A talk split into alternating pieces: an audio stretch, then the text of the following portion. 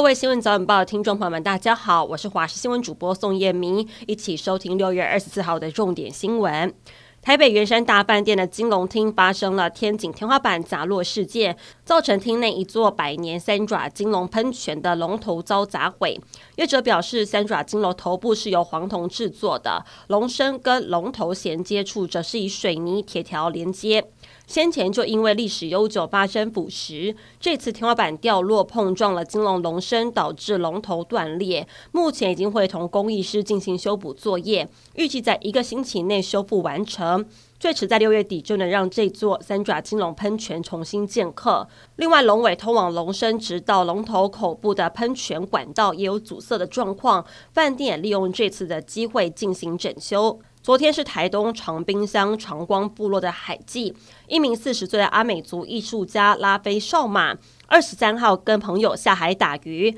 三人原本约好天黑前上岸，却迟迟等不到拉菲少马，赶紧报案求助。虽然相关单位都进行了搜救，但是很不幸的，拉菲少马在今天早上六点，距离事发地点北边一百公尺处寻获了，已经明显死亡。第六十届金马奖颁奖典礼将在十一月二十五号登场。金马执委会先公布今年的终身成就奖，将颁给影坛巨星林青霞，还有金马奖最佳导演跟摄影双料得主的陈坤厚。高雄市男子百慕达南阳路桥下的男子清洁队自用回收站，二十三号的深夜十一点四十分左右发生火警，整座路桥陷入一片浓烟中。火势已经在今天凌晨的零点十分初步控制，没有传出人员伤亡。泰国曼谷一所高中二十三号进行消防演习时，灭火器突然爆炸，并导致一名学生死亡，另外有十人受伤。相关单位仍在调查详细事发原因，但是由于爆炸的是二氧化碳灭火器，不排除是因为天气炎热所导致爆炸的。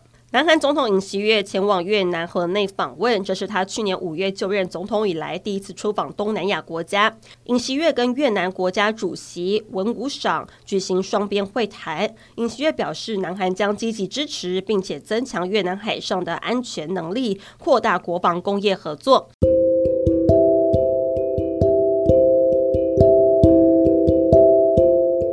以上新闻内容非常感谢您的收听，我们再会。